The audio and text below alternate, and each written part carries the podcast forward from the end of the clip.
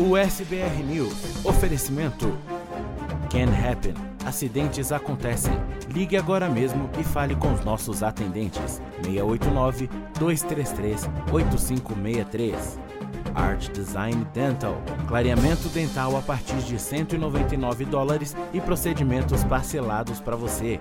Ligue agora. Juiz Insurance. Seguros de saúde, de viagem e de vida. 321 344 1199. Gondin Law. Suas metas, nossa missão. Agende a sua consulta com a gente.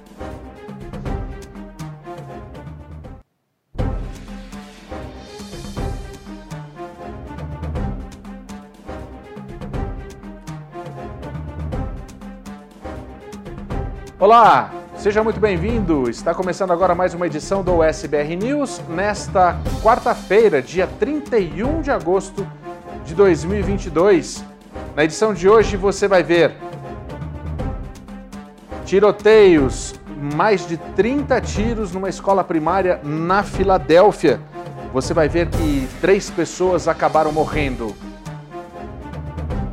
O cônsul que foi acusado de matar o marido no Rio fugiu para a Alemanha e entra para a lista de procurados pela Interpol. A Operação Artemis confirma o lançamento do foguete que vai levar é, homens para a Lua, mas não agora, no próximo sábado. E hoje tem ele, Dr. Marcelo Gondim, ao vivo, direto de lá da Califórnia, para tirar todas as suas dúvidas a respeito de imigração. Então aproveite para mandar já, a partir de agora, as suas perguntas, porque hoje a gente fala de imigração no programa. E tem muito mais no programa de hoje. Vem com a gente para você ficar bem informado. O SBR News desta quarta-feira já está no ar.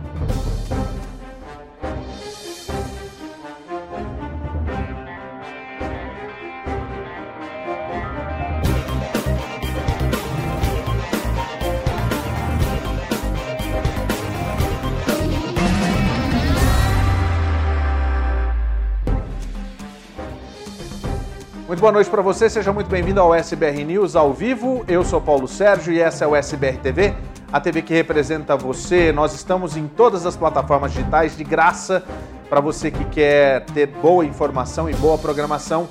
Nessa quarta-feira, dia de Marcelo Gondim, você participa através das nossas redes sociais. O chat já está aberto e você pode mandar sua pergunta através do Instagram, do Facebook e também do YouTube, é no chat do YouTube que você pode usar também a ferramenta de Superchat. Lembrando você que o Superchat, é, todo o dinheiro arrecadado no Superchat vem para a emissora, para o SBR TV e não tem nenhum tipo de relação com o nosso convidado, que está aqui para responder as suas perguntas. Então participe, aproveite para mandar já a partir de agora, porque na hora que chegar daqui mais ou menos uns 20 minutos, o Marcelo começa a responder as suas dúvidas. Você mandando já, a nossa produção já vai começar a escolher as primeiras perguntas que o Marcelo vai fazer. A prioridade é para o Superchat, mas é claro que você pode escolher qualquer uma das plataformas que a gente vai pegar a sua pergunta para o Marcelo responder daqui a pouquinho, tá? Então vem com a gente. O jornal está no ar agora e tem muitas notícias para você também. A gente começa falando sobre um tiroteio que aconteceu na Filadélfia, foi numa, na, do lado de fora de uma escola primária, o que é um absurdo se a gente for pensar o motivo disso tudo.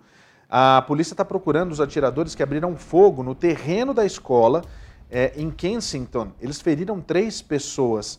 Dezenas de tiros foram disparados, é, com uma das balas entrando no prédio da escola por volta da uma da manhã de quarta-feira. Todas as três vítimas foram levadas para o hospital universitário de Temple. Uma das vítimas era um adolescente de 17 anos. O tiroteio aconteceu do lado de fora da Willard Elementary School e a polícia diz que quando chegaram encontraram um homem de 20 anos no playground baleado várias vezes no braço esquerdo, a mão direita e também na coxa esquerda. Segundo a vítima, um rapaz de 17 anos foi baleado na coxa direita. Todos eles foram colocados em estado crítico no hospital. A terceira vítima, uma mulher de 20 anos, foi baleada várias vezes nas nádegas, na, na nádega esquerda. Ela foi colocada em condição estável, de acordo com a polícia. Segundo ainda as autoridades, as vítimas estavam do lado de, ao lado de um veículo estacionado que foi atingido por disparos de armas de fogo. E foi aí que eles encontraram no chão mais de 30 cápsulas usadas pelos bandidos, o que é incomum é que muitas dessas cápsulas eram claramente munições de rifle. Então, alguém estava disparando com um rifle semiautomático. Uma das balas atravessou uma janela e se alojou na parede do saguão da Willard Elementary School. Vizinhos dizem que quando os, alunos chegaram, os portões ainda estavam fechados e os pais foram solicitados a esperar enquanto os policiais estavam fazendo a investigação. O Distrito Escolar da Filadélfia emitiu uma declaração dizendo que, abre aspas, estamos indignados por nossos alunos, familiares e funcionários que a violência armada continua a impactar a nossa cidade. A equipe de apoio ao trauma de nossa equipe de resposta a emergências e crises estará na escola hoje.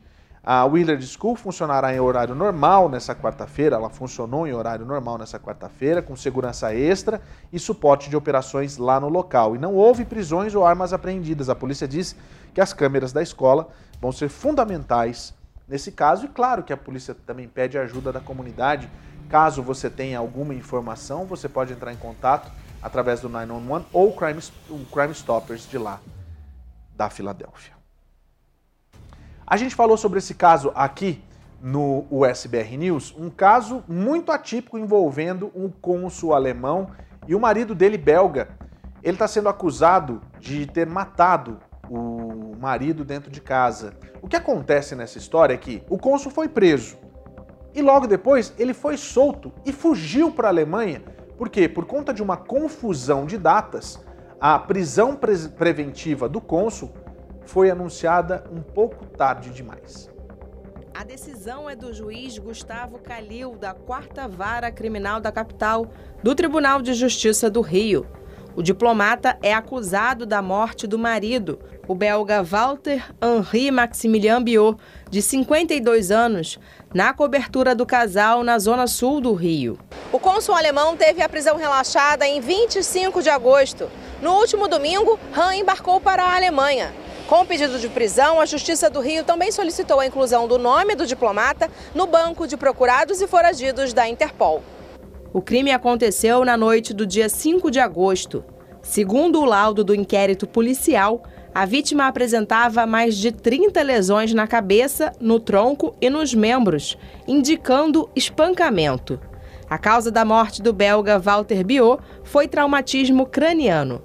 Han nega o assassinato e disse que Biot passou mal e bateu a cabeça ao cair no chão.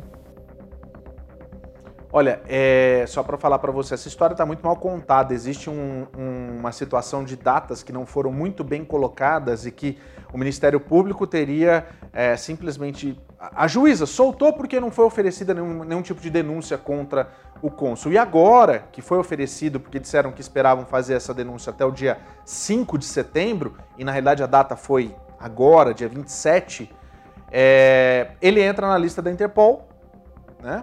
Está lá na Alemanha, não existe um acordo de extradição de cidadão alemão, é, de cidadãos né, alemã, alemães para o Brasil.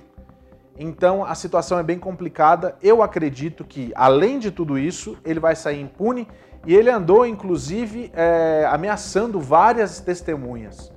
Isso é muito triste. Tem até as imagens, as últimas imagens do marido dele saindo para passear com o cachorro. É assim, lamentável uma situação como essa, a gente vai continuar acompanhando essa história. Olha, esse acidente é mais do que peculiar, tá? Vou, vou combinar para você que eu sou chegado nesse tipo de coisa, eu gosto de molho alfredo por demais, mas eu jamais esperava que a gente fosse ter um asfalto ao molho alfredo. Isso aconteceu em Memphis. Olha só a imagem que aparece para você aí. Que coisa, hein? Ah, um acidente na I-55 envolvendo um caminhão carregado com molho alfredo fechou as pistas no sentido sul por horas nessa última terça-feira em Memphis, no Tennessee. O acidente foi registrado por volta das 4h45 da tarde, perto da Avenida McLemore, onde os investigadores disseram que o caminhão atingiu um muro de contenção. Uma mulher foi posteriormente hospitalizada com ferimentos não críticos. O vídeo da cena mostra a extensão do vazamento enquanto as equipes trabalhavam para encurralar né, e, e juntar milhares de frascos rachados com molho alfredo. As autoridades ainda não disseram que acreditam ter causado o acidente, ninguém ficou ferido, eu acho que essa é a melhor informação. Você está vendo a imagem aí? Imagina você, se fosse. É, é que não, não, sobrou muita coisa, mas se fosse um caminhão de cerveja, no Brasil não ia sobrar muita coisa, a gente já viu acontecer esse tipo de coisa. Agora, molho Alfredo, meu amigo. Alô, que coisa, hein? Isso na Interstate 55, lá em Memphis, no Tennessee. Agora eu tenho que falar para você, né? Se a gente está falando de acidente, a dica é, claro, a can happen, porque você sabe que acidentes, quando eles acontecem, a situação é que você, se você é vítima do acidente automobilístico, você tem todo o direito do mundo de correr atrás dos seus direitos, inclusive. Você pode ter é, uma compensação monetária, financeira grande. Depende exatamente de um bom trabalho de uma empresa como a Happen. Você vai ligar no 689-233-8563 e eles, que têm uma equipe de fisioterapeutas, psicólogos e advogados, eles vão fornecer todo esse serviço para vocês de graça e você vai poder correr atrás desse seu prejuízo tão grande. Muita gente acha que não tem direito por conta do seu status imigratório. Isso de nada tem a ver numa situação dessa de ressarcimento. Você tem direito sim e você tem que contar com a ajuda de quem fala a sua língua. Então entre em contato agora com a Ken Happen no 689-233-8563, porque acidentes acontecem. E é claro que a Ken Happen está aí para ajudar você. Vamos lá para Las Vegas agora para mostrar para você uma situação lá em Las Vegas que aconteceu. Um hotel acabou pegando fogo. A gente tem as imagens, o Tony vai colocar no ar para a gente. Vamos lá, Tony. Olha só as imagens que você está vendo aí. Mostram momentos assustadores na manhã desta quarta-feira, depois que esse grande incêndio no Fremont Hotel foi registrado lá em Las Vegas, quando ele começou por volta das 4h55 da madrugada desta quarta-feira. O fogo foi relatado por estar em um colchão né? Começou num colchão e na cabeceira no décimo andar. De acordo com o porta-voz da cidade de Las Vegas, Jace Reddick, a causa do incêndio é indeterminada no momento, mas não dá para descartar a situação de um cigarro que pode ter sido o responsável por esse incêndio. Caminhões de bombeiros bloquearam acesso ao Cassino Center Boulevard por mais de uma hora. O fogo é, foi controlado e extinto em questão de minutos e não houve feridos. Gente, negócio de cigarro é isso aí mesmo, né? Não dá pra gente dar mole com uma situação como essa. E se o fogo começou no colchão na cabeceira, com toda certeza era alguém fumando. Eu não sei como ainda existe hotel que aceita fumante, vou ser bem sincero. Que é em Vegas, em Vegas, é, Vegas tem esse problema aí. Adoro Las Vegas, acho sensacional, mas tem um cheiro de cigarro no ar. Eu não sei se é pior o cheiro de cigarro, né, ou a questão daquele outro negócio lá da, da outra, da outra aquele outro cheiro do outro cigarro, aquele do, do né? Que lá é ruim demais, vamos combinar? Cheiro de gambá. Não todo, não, quem quiser fumar, fume fique à vontade. Eu vou me enrolando cada vez mais, que coisa horrorosa. É o seguinte, ó, é, vamos falar sobre a Rússia, porque o Papa ele se posicionou sobre essa questão da, da Rússia contra a Ucrânia e ele foi bem duro nas palavras dele. A Santa Sé emitiu um comunicado nesta terça-feira sobre a posição do Papa Francisco nos assuntos referentes à guerra na Ucrânia. O texto segue uma declaração do pontífice que irritou a diplomacia ucraniana sobre a morte da filha do ideólogo russo Alexander Dudin. Na quarta-feira passada, durante sua audiência geral semanal, Francisco se referiu a Daria Dudina como uma pobre moça que detonou uma bomba sob o assento de um carro em Moscou. A frase provocou uma reação inédita do embaixador da Ucrânia na Santa Fé, que classificou o discurso do Papa como decepcionante em um tweet. O comunicado do Vaticano lembra as recorrentes condenações do Santo Padre ao conflito, ressaltando que o Papa sempre condenou a agressão russa como moralmente injusta, inaceitável, bárbara, insensata e repugnante. De acordo com a Santa Sé, as palavras do Santo Padre sobre o dramático assunto devem ser lidas com uma voz levantada para defender a vida humana e não como uma posição política. Francisco, que não deixou de condenar a guerra e nem de manter uma abertura diplomática com a Rússia, reiterou no final de julho seu desejo de viajar para a Ucrânia sem especificar uma data. Olha, e além disso, a gente sabe que existe, a guerra não para, as coisas estão é, acontecendo e o mais triste dessa história toda, se a gente for pensar, é justamente essa situação, que é uma guerra que não tem prazo para terminar. E o Zelensky é, recebeu a Agência Internacional de Energia Atômica, que mandou alguns inspetores lá para Kiev por conta justamente das plantas né, nucleares que existem lá no território ucraniano. O presidente ucraniano Volodymyr Zelensky se reuniu nesta terça-feira em Kiev com a equipe da Agência Internacional de Energia Atômica. Uma equipe da agência deve visitar a usina nuclear de Zaporizhia, a maior da Europa e que está ocupada por tropas russas. Estou muito grato pela chegada da missão à Ucrânia. Esta é provavelmente uma das questões prioritárias em relação à segurança da Ucrânia e do mundo devido à ocupação de nossa usina nuclear por soldados russos e ao estabelecimento de um alto risco de explosão potencial. і встановлення великих ризиків щодо вибуху Zelensky disse ainda que a comunidade internacional deve obter da Rússia uma desmilitarização imediata da usina, a saída de todos os militares russos com todos os seus explosivos e armas, além da plena recuperação do controle ucraniano sobre a central. Zaporizhia é uma das quatro centrais nucleares que funcionam na Ucrânia. A planta está ocupada por tropas russas desde o início de março, logo depois que Moscou invadiu a Ucrânia e foi alvo de bombardeios sobre os quais Kiev e Moscou se acusam mutuamente. Na semana passada, a central foi brevemente desconectada da rede elétrica pela primeira vez em sua história, depois que vários cabos de fornecimento foram danificados. Então tá, vamos lá. É o seguinte, gente, vamos falar sobre essa situação lá na zona do euro. É... A história é a seguinte: a inflação na, na região, lá na Europa, está batendo recordes absurdos e ninguém mais sabe como é que tudo isso pode acabar. O Gabinete Europeu de Estatísticas Eurostat anunciou nesta terça-feira que a taxa de inflação na zona do euro voltou a bater um recorde em agosto, com 9,1%, ainda em um contexto de alta dos preços devido à guerra na Ucrânia.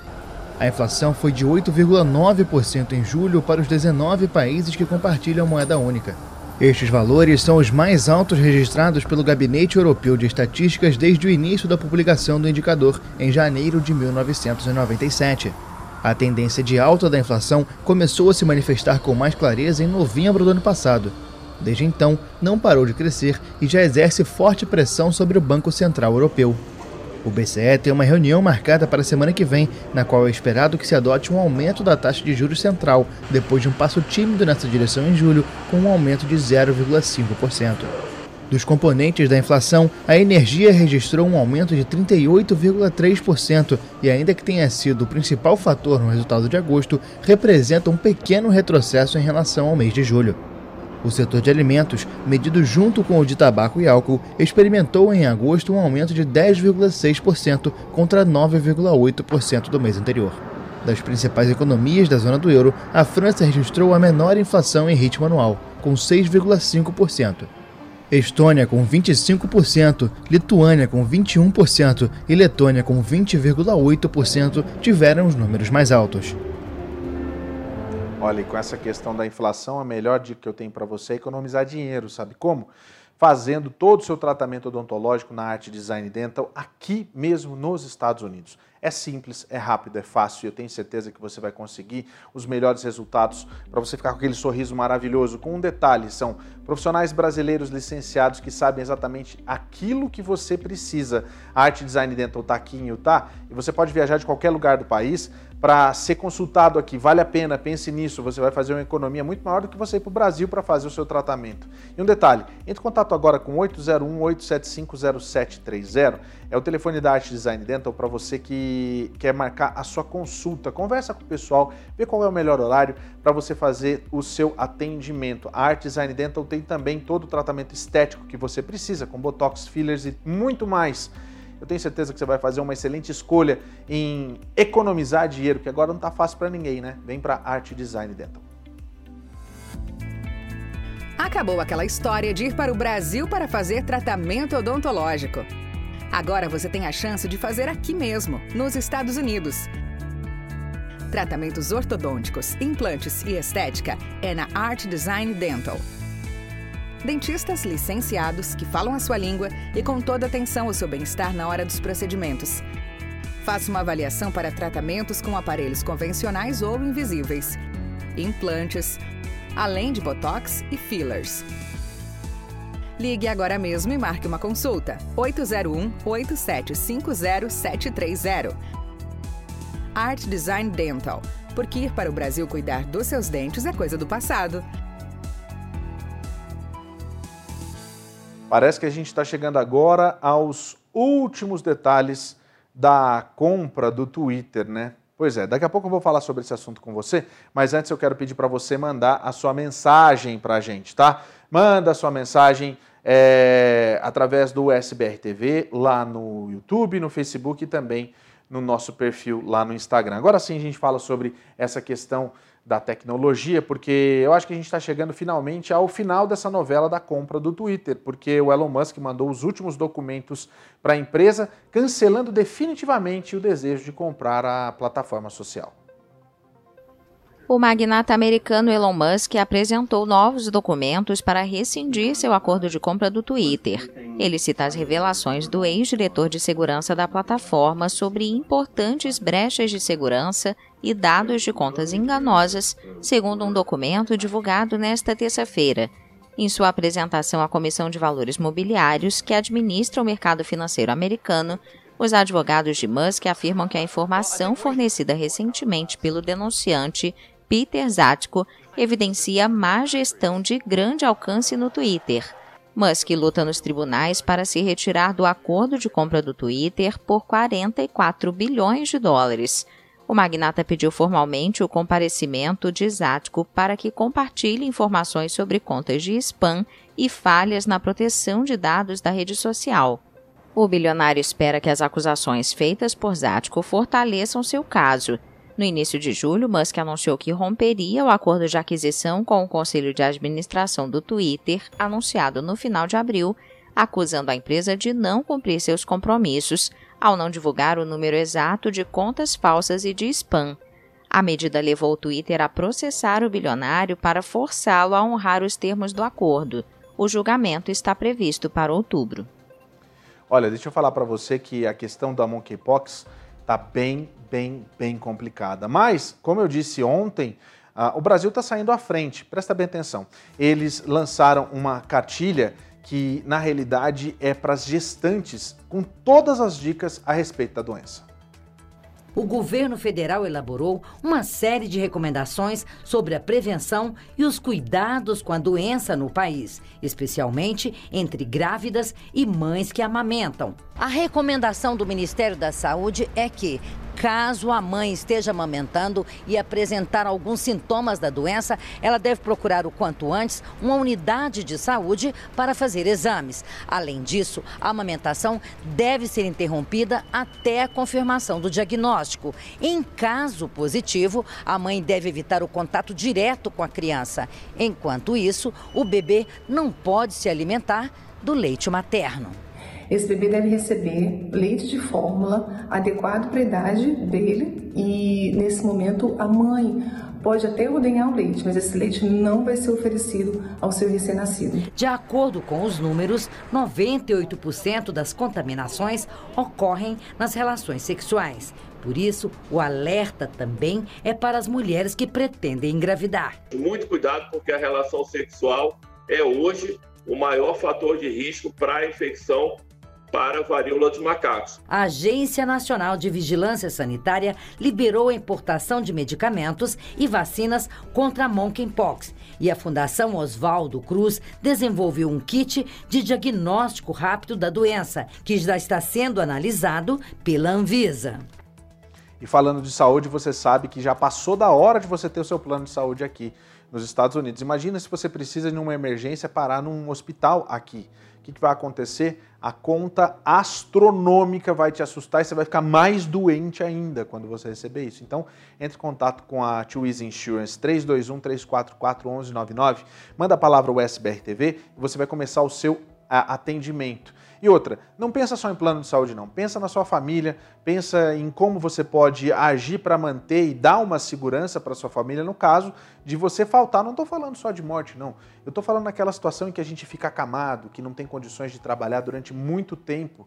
Sabia que o seguro de vida também serve para você que está vivo, porém não consegue trabalhar? Isso é uma das, uma das modalidades de seguro de vida que pode ajudar você a dar uma segurança na, na, na, sua casa e a sua família. Entre em contato agora mesmo com a Twizy Insurance. É muito fácil, o telefone está na sua tela, 321-344-1199. Entre em contato pelo WhatsApp mesmo, que eu sei que você vai fazer um excelente negócio tendo o seu plano de saúde, o seu seguro de viagem ou ainda o seu seguro de vida. Olha, quero pedir para você que está em casa aí, para você mandar mensagem que daqui a pouco o Marcelo já está chegando para tirar suas dúvidas sobre imigração.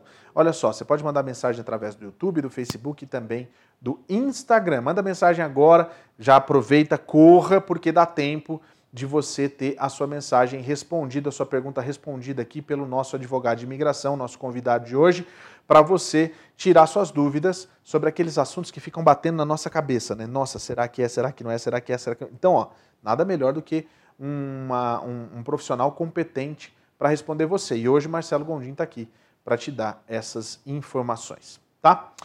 Lembra que ontem a gente falou sobre a missão Artemis? Pois é, o que aconteceu foi o seguinte: foi adiado o lançamento do foguete que vai para a Lua e agora ele já tem uma data para que isso aconteça. Sabe o que é a missão Artemis? Eu vou explicar para você. A gente tem as imagens aí do foguete que está parado lá na estação, né? E a próxima tentativa de lançamento do foguete lunar Artemis 1 está agendada para sábado, 3 de setembro, segundo os gerentes da missão da NASA. Mais cedo, na terça-feira, os gerentes se reuniram para decidir se queriam prosseguir com a segunda tentativa de lançamento na próxima oportunidade disponível, que estava programada para sexta-feira, meio-dia e 48, ou esperar, porque os problemas encontrados durante a contagem regressiva de segunda podem ser demais para corrigir na barra de lançamento. E aí, a janela de duas horas para a missão de 37 dias será aberta às 2h17. No sábado, o meteorologista da NASA, Mark Burger, disse que está otimista de que o tempo vai melhorar naquela tarde para o lançamento. Os meteorologistas reduziram a probabilidade de uma violação do tempo para cerca de 40%. A missão que faz parte do projeto Artemis da NASA para trazer astronautas de volta à Lua pela primeira vez desde que o programa Apollo terminou há 50 anos pode ser adiada até meados de setembro ou mais tarde se a tentativa de sábado for cancelada. Vamos esperar para ver o que é que vai acontecer. E aí você está vendo, né, a situação e o que a e o que a eles estão tentando fazer para resolver isso, né? Olha só, deixa eu fazer o seguinte, será que eu tenho o Marcelo Gondim aqui comigo rapidinho, não? Deixa eu ver se o Marcelo está aí para eu conversar com ele de um outro assunto. Marcelo Gondim, deixa eu só fazer duas perguntas para você antes da gente entrar na história da, da imigração. Primeiro, boa noite. Eu sei que você está na Califórnia e eu sei que você é torcedor do LAFC. É isso mesmo? É isso aí. Boa noite, tudo bem? Tudo bem, Marcelo. Vou falar de esportes com você, porque essa você não esperava, não, combi não combinei absolutamente nada. Mas você sabe que hoje tem jogo aqui, tem jogo aí, né? Quem está jogando aí? É o LAFC contra quem? Houston. O Houston está em último na tabela, né? É isso. Só que o LA está vindo, tá vindo de uma derrota também, né? Duas derrotas. Mas venceu o Real Salt Lake aqui. 4 a 1 hum, Tá vendo só? Agora é o seguinte. Um gol do Bale. Um gol de quem? Bale. Ah, ó, Bale é jogador conhecido, pô, né? Vamos combinar? Verdade, Agora é o seguinte, ó, o que você não sabe é que a gente tem um repórter hoje, o Denis Silva, que está lá no estádio do Real Salt Lake, cobrindo o jogo que acontece daqui a pouco, que é o Rio Salt Lake contra o Minnesota United. Não sei se você está sabendo. Isso faz parte justamente das novidades da USBR TV para você. E a gente vai conversar com o Denis agora, que traz as informações sobre esse jogo que está começando agora pela MLS. Fala aí, Denis. Fala, Paulo. Fala, pessoal do Território MLS. Aqui é o Denis, direto do Rio Tinto Stadium, em Utah, nos Estados Unidos, para mais uma cobertura da MLS hoje jogando Real Salt Lake e Minnesota United. E a gente vai fazer toda a cobertura do jogo. Então entrem no site do Território MLS para acompanhar todo o pré-jogo, pós-jogo, todas as informações, não só do jogo do Real Salt Lake, mas de todos os jogos. E hoje vai ser um jogo muito importante da MLS. Vai ser a rodada número 28, a semana 28 da MLS. E no jogo de hoje, o Real Salt Lake, que é o sexto colocado, precisa ganhar do Minnesota, que é o terceiro, para manter as chances de classificação para os playoffs. Lembrando que se classificam sete times. O Real Salt Lake está dentro da, do, do grupo de classificação, mas ele está muito perto dos times que estão tentando entrar no grupo de classificação. Então, o Real Salt Lake jogo importantíssimo, precisa colar no próprio Minnesota e o Minnesota ele está tentando garantir seu lugar, já garantir um pouco com um pouco de antecedência seu lugar na classificação geral da MLS. Então bora acompanhar o jogo. Um abraço, até mais. O Denis vai trazer para a gente todas as informações amanhã aqui no SBR News. Você não pode perder a MLS também aqui na USBR TV. Bacana isso, né? E já vamos falar de imigração com ele, Marcelo Gondim. E aí, Marcelo, gostou, né? Eu tenho certeza que você curtiu demais, é, é, porque agora a gente tem. Então tem que falar, né? É o campeonato local aqui, né? Tem que prestigiar. É isso aí. Muito interessante. O campeonato muito organizado, tá? Muito certinho. Não tem negócio de juiz vendendo jogo. Quer dizer. Tem máfia da loteria. Você lembra? Você é dessa época? Não, não sou desse tempo, não. Eu sou um pouquinho depois. Pois é. Mas deixa eu te perguntar, tem VAR, tem tudo isso aí? É? Tem. Ah, então tá bom. Daí a gente não tem. Daí chama o VAR. E pode, Arnaldo? Pode. Daqui uns dias a gente vai convidar você para para começar a narrar os futebol narrar não, comentar o futebol aqui no SBR TV. É, esse aqui é o advogado mais multiuso que existe. Sabe por quê? Porque ele é advogado, ele é músico ele adora futebol, sabe tudo de futebol. Então a gente tem que ter orgulho de alguém assim, tá vendo? Se por um acaso não der certo uma coisa, faz outra, não tem problema não. Passar fome eu não vou, né? É, exatamente, tipo isso. Marcelo, é, deixa eu começar, antes da gente começar, as pessoas estão mandando as perguntas, mas eu queria começar para a gente só dar um toque rápido, porque saiu uma pesquisa essa semana que mostra que 55% das é, startups unicórnio, que são aquelas que valem mais de um bilhão de dólares, está, estão nas mãos de imigrantes. Não é de imigrante com um cidadão, é de imigrante mesmo.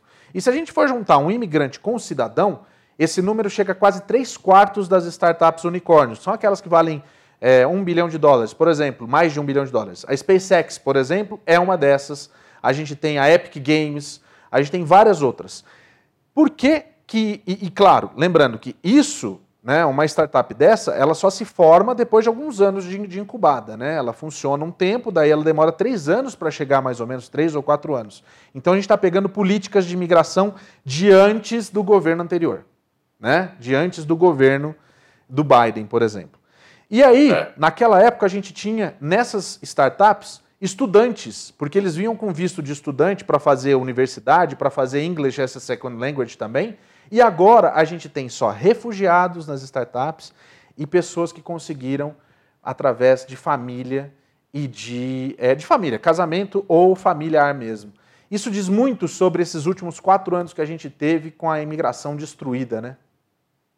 Com certeza. Lembrando que houve uma guerra contra os, os estudantes também, que o Trump fez. É, quem, quem, quem não achar que teve isso aí, basta você ver a política que ele teve quando estava tendo quarentena e o povo não podia, ter, todo mundo tinha que estar se protegendo contra o Covid, e ele exigiu que as pessoas, os alunos que não fossem para as aulas, tivessem que sair do país.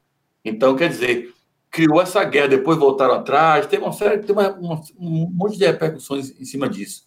Mas acabou depois afrouxando essa regra, mas é, deu um prazo para se não for é, a, a assistir às aulas é, é, no local, tem que então sair do país, vai perder o status de estudante.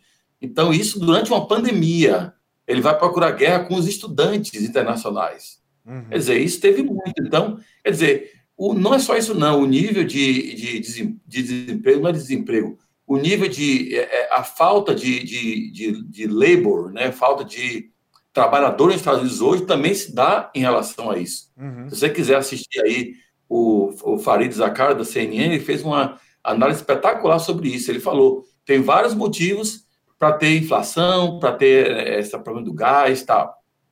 E a, a parte do emprego, a, a, coisa mais crítica foi a diminuição na imigração legal que teve nos Estados Unidos nos últimos quatro anos, de 2017 a 2020. Então, isso aí foi realmente muito prejudicial ao país. Agora estamos correndo atrás do prejuízo, o Biden está chegando até com programas interessantes, como o Obama também tinha, e as coisas estão começando a melhorar, a migração está começando a ficar mais rápida, com os processos. Na parte da Corte de Imigração está uma bagunça, porque estão aí com, com um milhão e meio de casos pendentes, porque o, o Trump botar todo mundo para deportar, né? E aí não, acabaram deportando ninguém. Enquanto que o Obama e agora o Biden dão prioridade aos criminosos para serem deportados. É, tem um monte de, de regrinha de, de, política, de política interna da imigração, do ICE, do próprio Departamento de Homeland Security, que afeta tudo isso.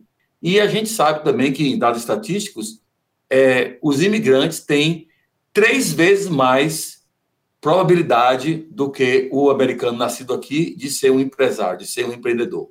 Então, três vezes mais potencial de ser empreendedor do que o nascido aqui. Não é que o nascido aqui não tem competência, não é que o nascido aqui é, não, não, não tem inteligência para isso, é que às vezes ele se acomoda um pouco mais, eu imagino, que tem como você consegue trabalhar facilmente, tem tudo. E o imigrante às vezes fala, bom, não vou arrumar emprego mesmo, então eu vou criar meu próprio negócio. Tá? Então, por alguma razão, os imigrantes têm muito mais probabilidade de, virar empresários do que o americano nascido aqui. E, então, isso fala bastante, porque gera empregos. Você é, abre um negócio, gera empregos, movimenta a economia, é o que o país precisa. E aí você vê, tipo, o Marcelo está falando sobre isso, só para deixar bem claro, nesses dados mostram que 50, pessoas de 57 países têm essas fortunas de um bilhão de dólares, né, nessa, estão nas mãos dessas pessoas. 57 países. Primeiro país, Índia. E aí eu falo para você o seguinte: qual a reclamação de todos agora? Não existe um visto de partida. Opa, peraí. O que é o visto de partida? É aquele que você vem, investe no país com uma startup você consegue os seus green cards necessários para você poder tocar isso para a economia funcionar. Mas peraí, não tem porquê. Porque já foi aprovado isso na Câmara, mas os republicanos pararam no Senado. E aí o problema é de quem? É do governo que está agora ou são desses senhores republicanos que não querem ver o país ir para frente? Então é melhor a gente fazer uma análise um pouco mais profunda e detalhada do que só ficar falando as coisas sem saber, por isso que é bom a gente trazer esses dados aqui. E para você que está chegando agora na, no nosso canal no YouTube, hum, seja muito bem-vindo. A gente está com o Marcelo Gondim, hoje é quarta-feira, é dia de ter as, de tirar suas dúvidas de imigração. Já mande as suas dúvidas, a gente já tem várias das pessoas que começaram a acompanhar no SBR TV. Você que está mandando agora seu superchat, seja muito bem-vindo. Qualquer quantia é, para a gente é, vai fazer o seu, o, seu, o seu comentário ser destacado. Isso é um valor que vem diretamente para o SBR TV e eu tenho certeza que você vai conseguir tirar aquela dúvida que fica martelando na cabeça da gente agora é isso, é isso, é aquilo, mas o Marcelo, ele está aqui justamente para ajudar você. Bom, a gente vai começar aqui com o Cacau Ribeiro, que deixou uma pergunta bem é, detalhada, que é uma das coisas que a gente sempre faz aqui, né, Marcelo? Pedir para as pessoas escreverem e detalhar um pouquinho. Olá, Paulo e Dr. Gondim. A filha do meu marido, que é cidadã, ela aplicou para o pai em junho de 2021 para o Green Card. O meu marido já estava em processo de asilo, morando e trabalhando dentro da lei. Eu vim para o Brasil pois eu tinha um visto de turista e devido à pandemia eu não consegui voltar e o visto venceu. Meu marido conseguiu o direito de poder aplicar para o Green Card porque a segunda corte foi adiada. Em 14 meses, chegou a aprovação da petição e pedindo o I-485. Nós estamos no preenchimento disso. A minha pergunta é: como é o sistema para eu poder voltar para os Estados Unidos? Apenas no final de todo o processo do meu marido? Tem três anos que a gente não se vê pessoalmente. Ele terá que ter tudo aprovado para poderem me aprovar? Nós somos casados nos Estados Unidos desde de 2019. É, nesse caso aí, aparentemente, vai, ser, vai ter que fazer processo consular, não é? Então, o chamado following to join. E como é que funciona isso, Marcelo? Quando uma pessoa quer incluir é, parentes que podem ser incluídos no processo como dependentes, eles não estão nos Estados Unidos, então a pessoa recebe o green card, entra com um formulário na migração, que é o 824, e 824, e o National Visa Center vai ser notificado da aprovação daquele processo para abrir processos consulares para aquelas pessoas que vão emigrar através do processo consular. Antes da Cacau perguntar de novo, eu já vou perguntar o prazo disso, mais ou menos, Marcelo. Esses prazos todos estão mudando bastante agora, inclusive o eu 124 levava três meses, agora estava levando mais de um ano, entrando já com mandado de segurança em relação a alguns casos por conta disso mas agora está retornando, a gente está achando que vai voltar a ser três meses, como é o plano da imigração para o, o próximo ano fiscal. Aliás, você sabia que a Susan Collins aplicou, é, apresentou um projeto para que o Work Permit para quem é detentor de asilo seja entregue nos primeiros 30 dias, depois do, do asilo aprovado? Você sabia disso? A Susan Collins é republicana, né? Exatamente. O asilo é uma, é uma coisa que não deveria ser partidário, né? Uhum, Se você olhar bem, as pessoas que estão aplicando para asilo, ninguém está aplicando para asilo para ter uma condição um pouco melhor de vida, ou para não. Quem está aplicando para asilo, eu falo do asilo de verdade, né? O asilo que tem realmente um grau de proteção.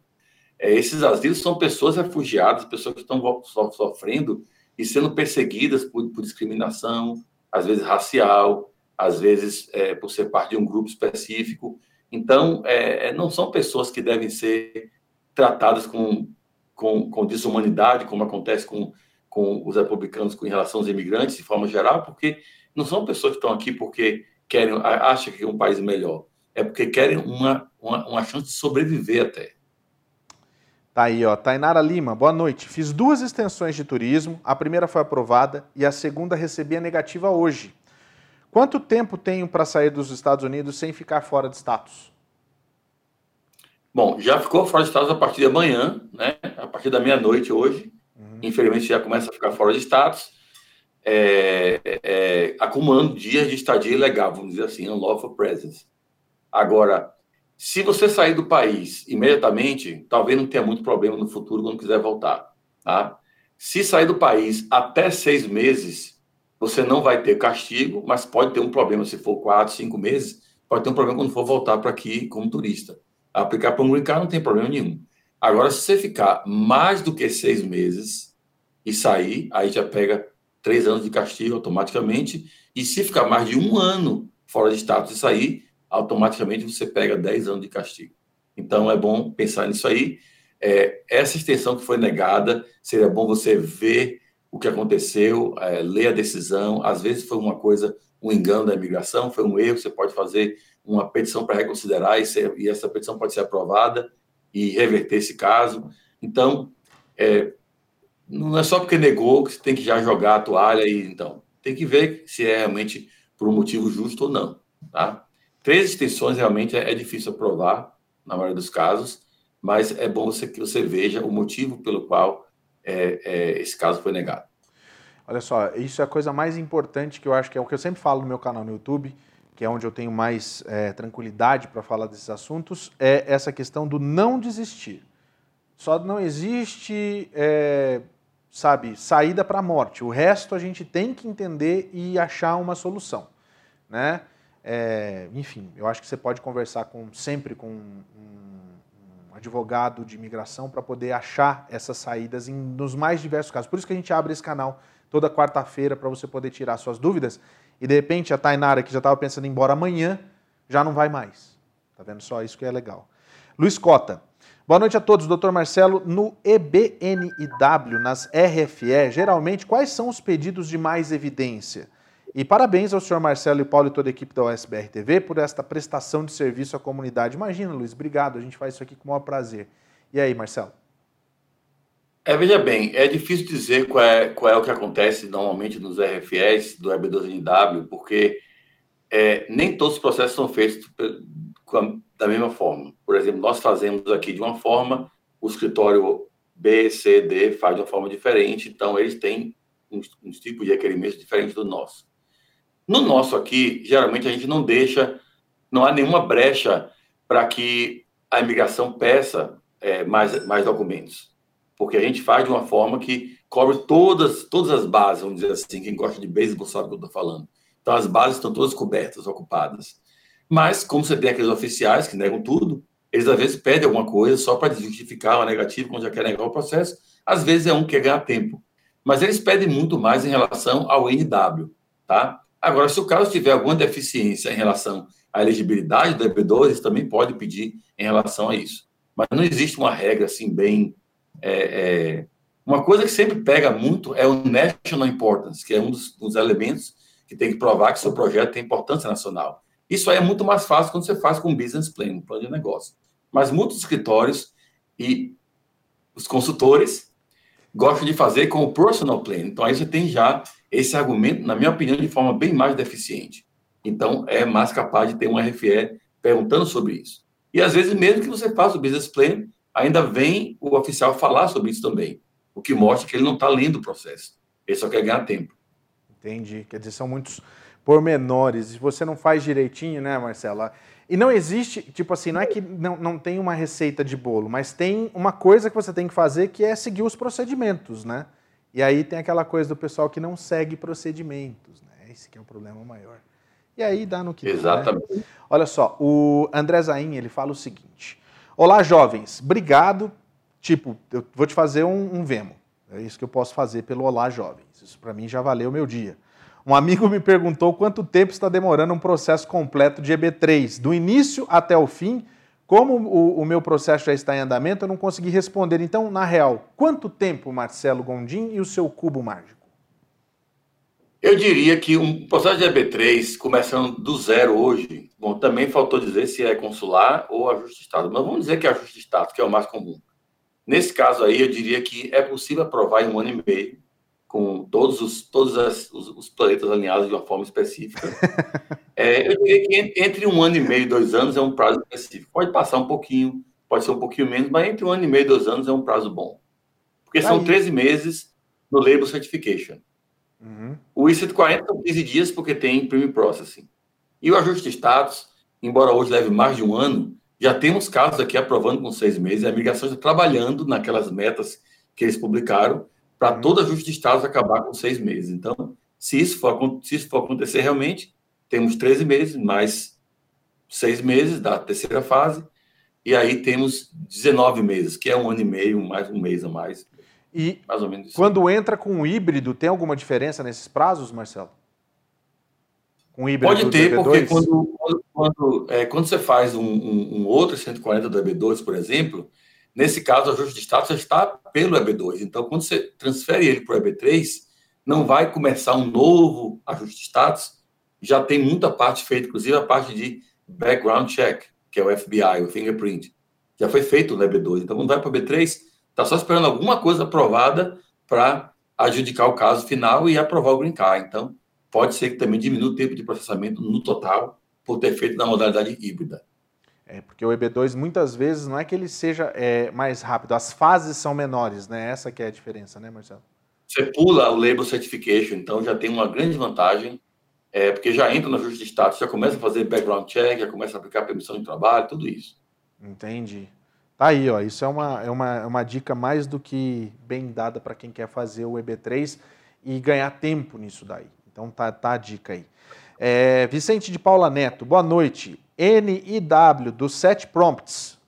O último, qualquer outra evidência comparável. Viajei pelo mundo ao longo de minha carreira, 22 países a trabalho. Eu devo apresentar de qual forma para poder impactar o oficial? Uma boa pergunta, hein, Vicente? E aí, Marcelo? É, outra evidência comparável são evidências que mostram que você tem habilidade excepcional. Uma pessoa sem habilidade excepcional não vai ficar viajando vários países a trabalho. Você pode até ter dinheiro para viajar para vários países a turismo, mas a trabalho, ainda mais trabalho profissional, é porque você deve ter bala na agulha. Então, tem que ver a documentação que você pode apresentar, os contratos, o tipo de trabalho que você estava fazendo, o tipo de profissão que você tem, e ter um advogado para fazer um argumento bom em cima disso, para poder mostrar que é um argumento que, se a imigração colocou outra evidência comparável, é porque eles já limitaram, já, já, já nomearam aqueles que são específicos, que são os seis primeiros, e agora estão abrindo a porta para você. Bom, eu não tenho especificamente aquele, mas olha isso aqui.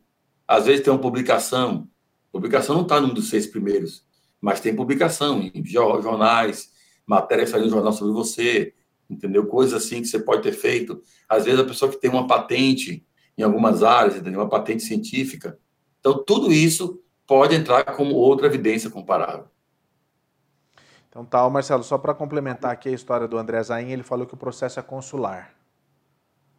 Tá? Naquele processo do EB3 que consular, ele pegou o prazo, é. Consular também pode levar um ano e meio, mais ou menos, porque a primeira fase leva 13 meses, a segunda fase mais alguns dias, né, 15 dias. Só que a terceira fase são quatro a seis meses que está levando no processo no NVC. Só que o NVC leva, às vezes, alguns meses para receber da imigração, que a imigração está lenta com isso aí também. Mas eu imagino que um ano e meio, dois anos também é um prazo interessante para é, a pessoa ter uma base, né? Pelo menos, pra, não é para se programar, já comprar passagem, já vender os cacarecos no Brasil, não é isso. Mas pelo menos dá para ter uma base. Tem gente que é meio desesperada, eu dou risada, porque é o que acontece, gente. Não dá para a gente falar que não acontece, que é o que acontece. Olha só, Adilar Carvalho, ela é, pergunta o seguinte: E aí vem um ponto muito importante. O EB2 negado pode recorrer ou é deportado logo? Não, ninguém é deportado logo, tá? É, o EB2, quando é negado, ainda tem um ajuste de status, tem que fazer uma petição para reconsiderar, ver o que, que aconteceu aí, tem que ver o motivo também. E você pode entrar com outro processo até, inclusive. Então, não é que foi tudo perdido porque foi negado, tá? Tem como resolver ainda, gente. Ainda há luz no fim do túnel. Tá aí, viu? Não, não pode se desesperar. É a mesma coisa da história lá da mudança de status que não deu certo. A gente tem que pensar que existem possibilidades. O Fernando pergunta o seguinte: eu tive o I-140 do EB3 aprovado e o I-140 do EB2NW também aprovado e sem o BP, sem graduação e como técnico de projeto. Meu processo é híbrido. Nesse caso de ter dois I-140 aprovados, qual é a melhor opção? Seguir no EB3 é ou EB2NW? É o que já estava com o status, porque quando tem dois aprovados, o que, que aconteceu? A intenção principal não era aprovar o EB12, embora você tinha qualificação, ele foi feito, vamos dizer assim, de forma mais sim, simplória. Mais simples. Assim. Mais simples. Mais simples, não é magrinho, para você não gastar muito com ele. É. Então foi feito de forma simples, não teve business plan para não gastar muito com isso e tal. É, o que é, é, uma coisa interessante até isso, Paulo. Eu gosto de pegar nesse assunto quando eu falo isso, porque você vê, às vezes, o caso que a gente faz aqui. Não estou falando que a gente é melhor do que nenhum escritório de advocacia, mas melhor do que os consultores, qualquer um é, né? Então, eles fazem um processo tão mal feito que até quando, eu fa quando a gente faz um processo aqui que é tipo híbrido, então é só para dar o EB2 lá, para ficar pendente, pode ser aprovado, pode, a pessoa qualifica, não tem nada errado com isso, mas não é assim com força total. Ainda assim é melhor do que o que eles fazem com força total, porque não vai business plan, não vai nada. Esse caso é um exemplo, então foi aprovado com é, sem o business plan, no caso, foi aprovado pelos méritos da pessoa, é, ele tem, geralmente deve ter um I-485 pendente pelo EB2, e o, o, o 140 do EB3 também é aprovado. Mas por que vai, vai mudar alguma coisa se já está aprovado pela EB2? Se aprovou pela EB2, completa o processo pela EB2. É o que a gente vai dizer a todos os clientes aqui que, que caírem nessa situação. E aí, é, aí que é, o, aí que é o, o ponto, né? Às vezes a gente tem surpresas no meio do caminho. Que por um lado é bom, né, Marcelo? Vamos combinar? Nesse caso aqui é excelente a situação dele. Melhor impossível. Exatamente. É, é. O Paulo faz a seguinte pergunta. Boa noite, Paulo, doutor Marcelo. Como que está a data para o EB3 Unskilled? Mudou alguma coisa daquela situação lá? Já não virou ainda o mês, né? ainda... né? É amanhã? Não virou. A gente vai esperar agora chegar lá para o dia, lá para a semana que vem. Uhum. Já deve sair o boletim do mês de outubro, uhum. né?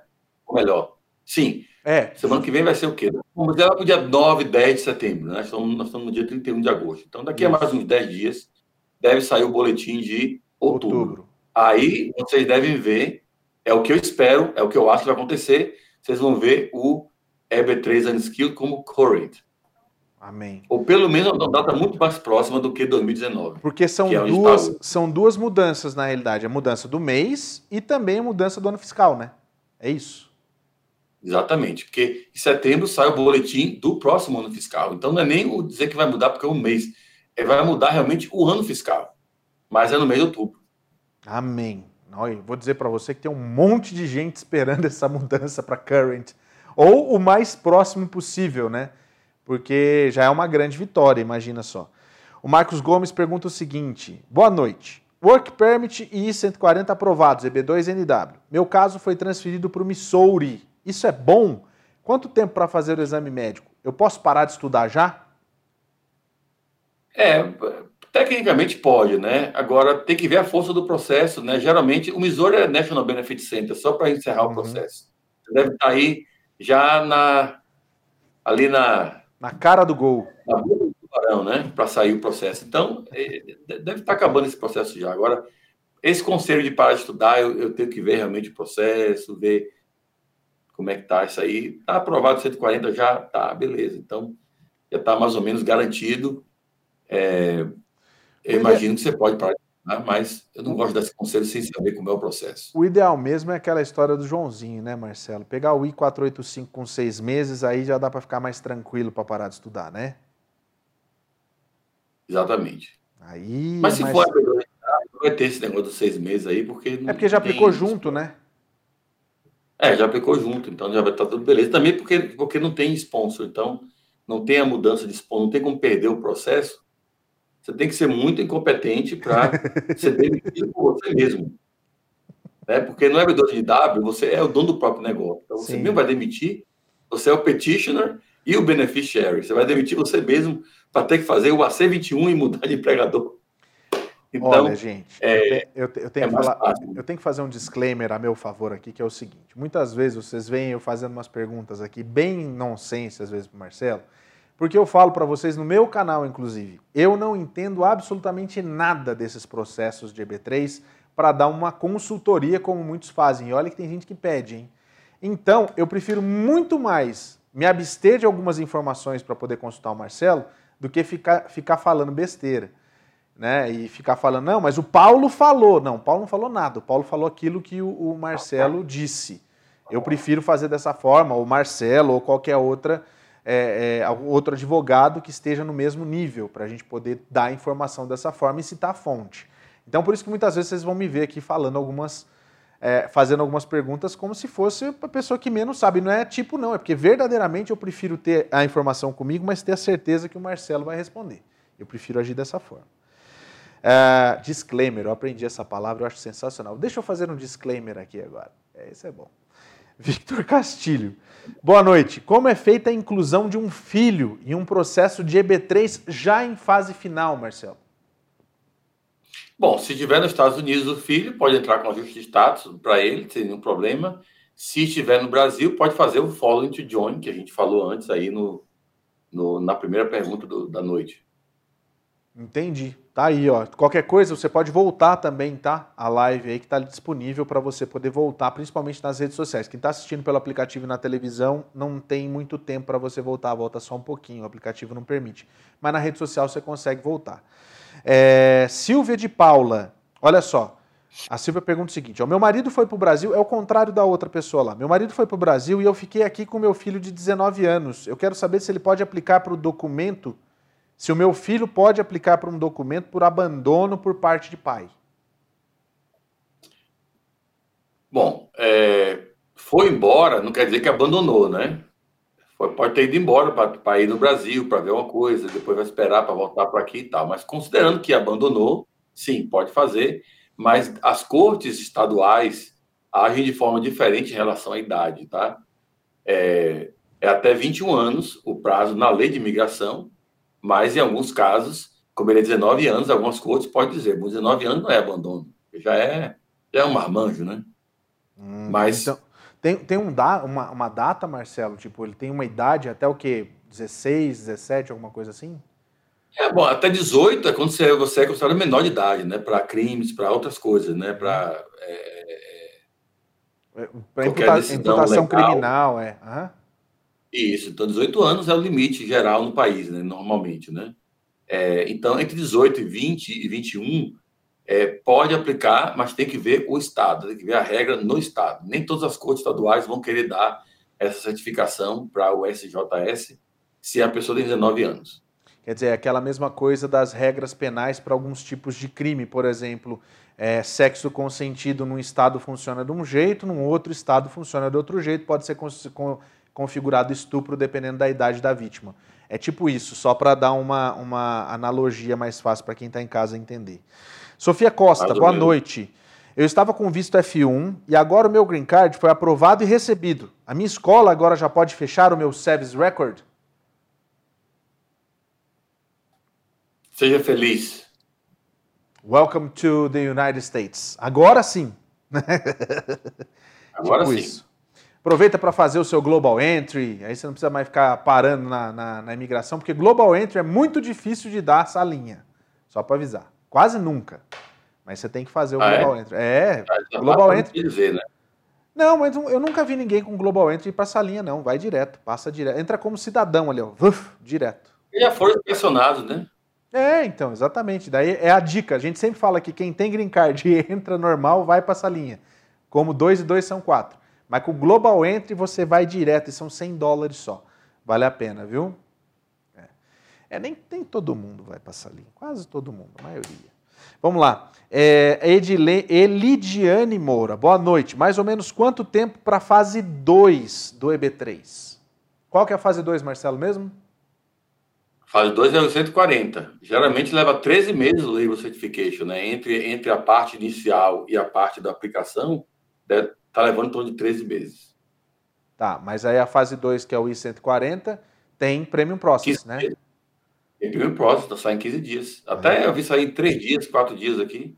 Então, ó, eu não sei qual é o caso da Elidiane, mas se falaram para você que está demorando muito e que vai demorar para sair seu I-140, e é aqueles casos que a gente sabe que acontecem por aí, fala, não, eu queria aplicar para o Premium Processing.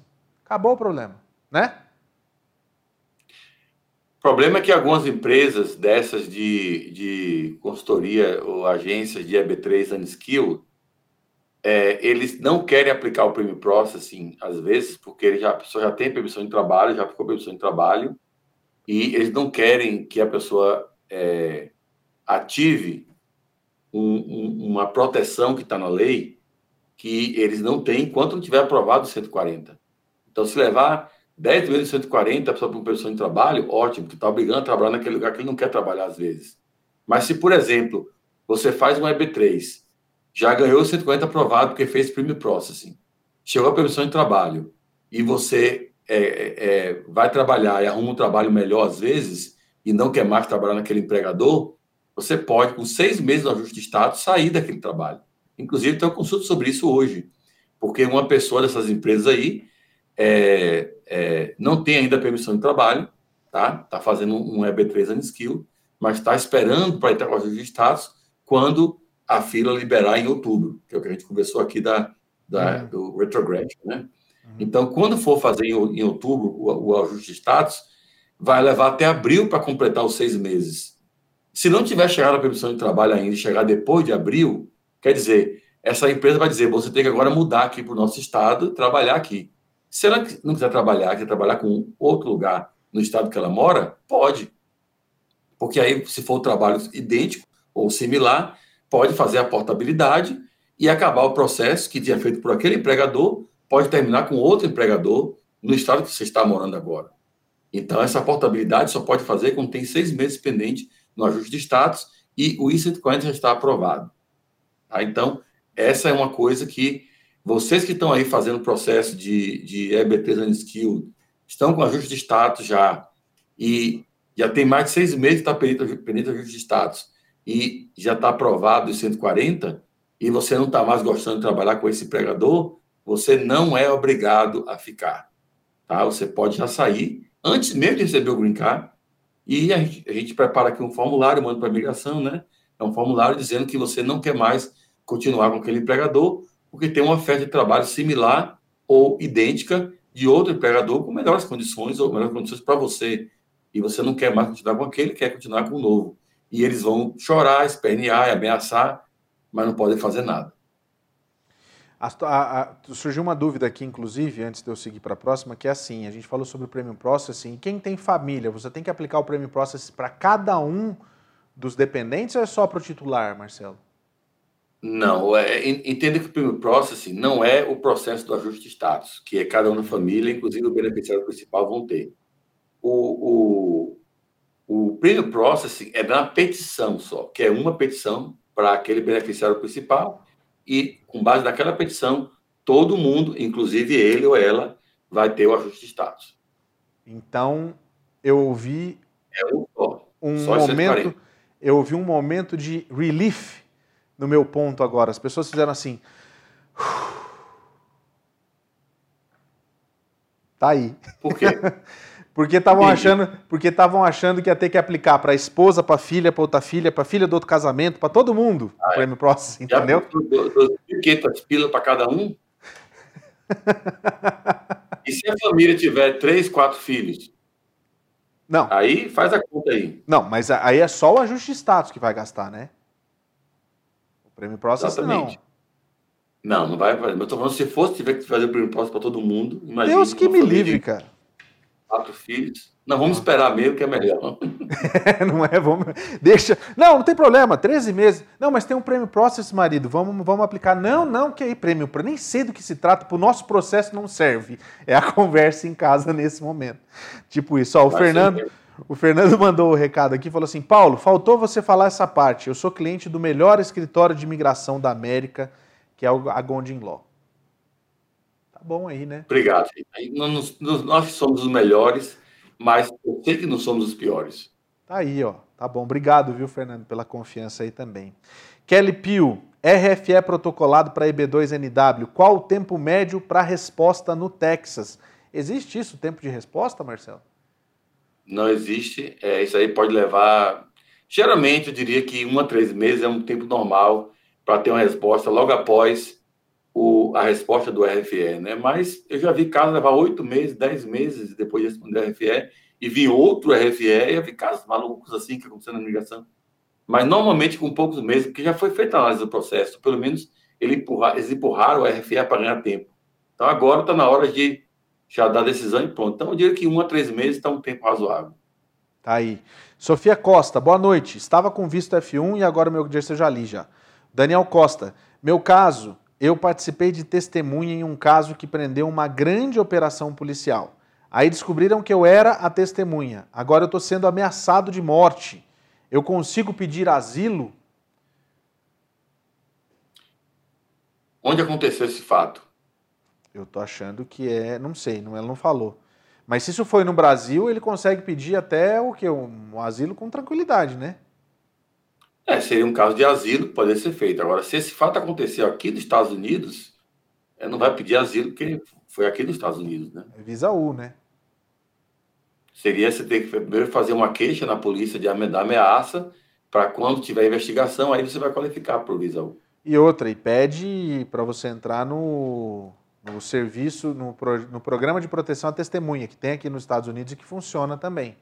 E aí o negócio vai andar de uma maneira bem diferente, né? Nesse caso, se verdadeiramente for é, encaixar nisso, eles vão inclusive ver a questão do seu visto, da sua permanência aqui. Se você for né, o tipo de, de, de testemunha importante para o caso. É. Agora, agora é, em, caso de, em caso desse aí, um, só um minuto. É, é, não, Paulo, pode, vai, vai, Marcelo, pode falar. falar. outra coisa que muita gente não sabe. Se você foi testemunha em uma investigação policial, principalmente se for governo federal. Não é muito comum acontecer isso, mas às vezes eles podem fazer para você o visto S. Tá? O visto S é um visto de testemunhas, exatamente de testemunhas.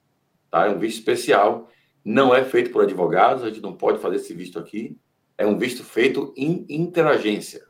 Então, é entre uma agência e outra. Então, por exemplo, você foi lá colaborar com o FBI na investigação. Se o FBI quiser, o que muitas vezes não querem, se eles quiserem fazer o visto S para você depois, eles fazem a petição, vai ser aprovada e você então pode fazer o seu ajuste de status, mesmo que estivesse fora de status aqui. Mas isso é muito raro, eles não querem fazer para todo mundo, só em casos assim bem bem graves, tal. Então eu não sei se o seu caso seria nesse, nesse, nesse, nesse, nesse nível aí, mas seria bom talvez você falar com os investigadores que, que estavam usando seus serviços serviços não, que não estava trabalhando é. para eles, mas é, usaram o seu testemunho né, para punir os culpados, para ver se ele não teria interesse em fazer um visto S. Tá? Então, então essa, essa era até a pergunta que eu ia fazer. É, a pessoa pode perguntar, não tem problema nenhum, falar, será que acontece se vocês fazerem um visto S para mim, alguma coisa? Pode falar, não tem problema? Pode, tranquilamente. É para isso mesmo que o visto foi criado. Não sei porque ele não usa muito, né? É, porque, por que que não usa muito? Vai saber se, né? Enfim. Os caras têm uns T tatuado na testa. Tipo isso. Wagner Silva. Doutor Marcelo, minha filha ficou um ano e seis meses como visto de turismo. E ao tentar entrar novamente foi deportada e deram cinco anos. É possível reverter essa situação, visto que quando ela entrou, ela foi, é, foi na pandemia? É, o problema é que, o problema é que não, essa história não está toda contada.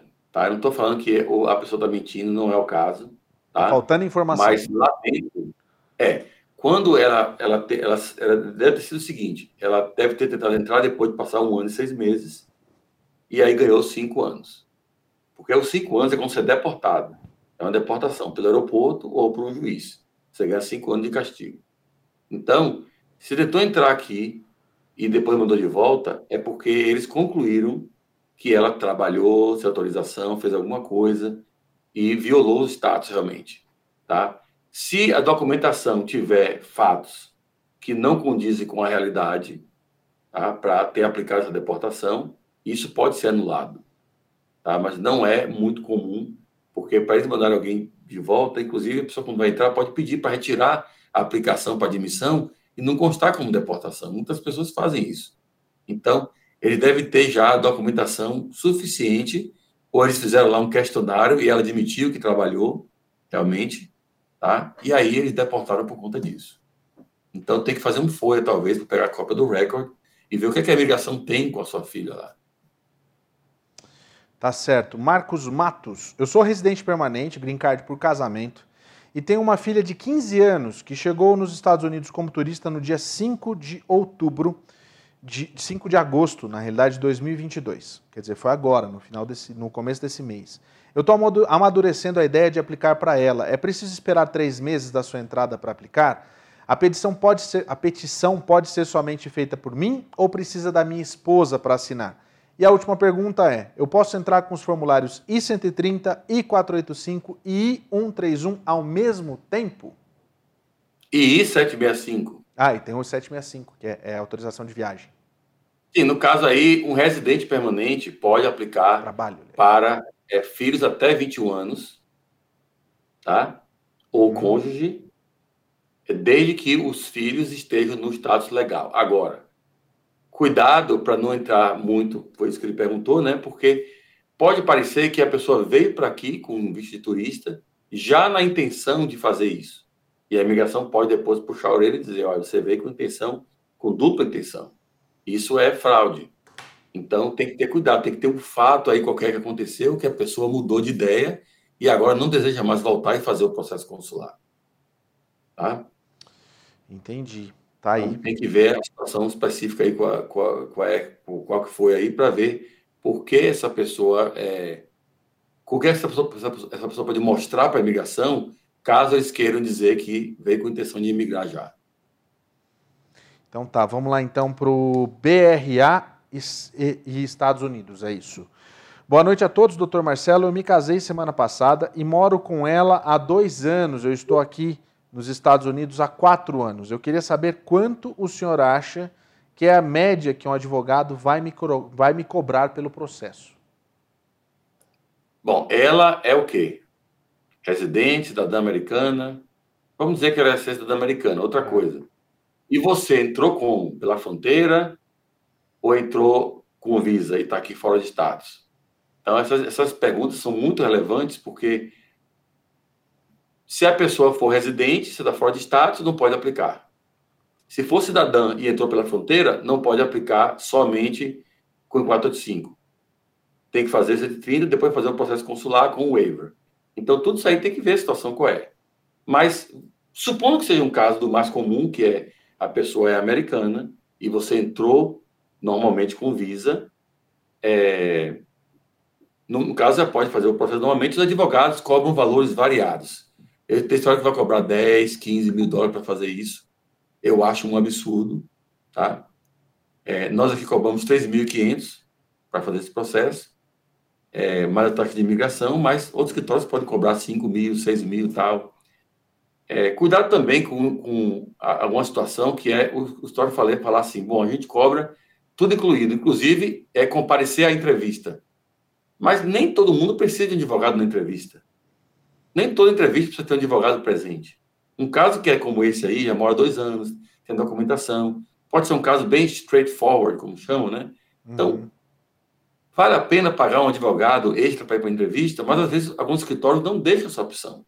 Já coloca incluído e o advogado vai para a entrevista. Nós não fazemos isso aqui. Eu não estou falando que eles estão fazendo errado. É a forma deles lá, eles acham que tem que estar presente. Eu não acho. Então, a gente dá a opção. É 13.500, mas se tiver algum caso que ser algum complicador nesse processo, que precisa ter o advogado presente na entrevista, tem uma taxa extra com base nisso, que vai ser cobrada se a pessoa quiser ou precisar. E aí cada escritório cobra o que acha né, é, necessário para cobrar do pro advogado estar tá lá. Tem escritório que cobra 100 dólares, tem escritório que cobra mil, dois mil, depende do escritório. Né? Isso vai de cada um. Andréa França, olha só a história que está eh, sendo contada aqui, Marcelo. Olá, fui agredido no trânsito, tive um dente arrancado e fui ameaçado. O agressor ensinou ter uma arma e disse que sabia onde eu morava. Tudo isso na frente do meu filho menor de idade. Eu posso entrar com visa U? Pode, mas primeiro tem que ter o um boletim de ocorrência é com crime de agressão, crime de, uh, de aggravated assault e o crime de ameaça.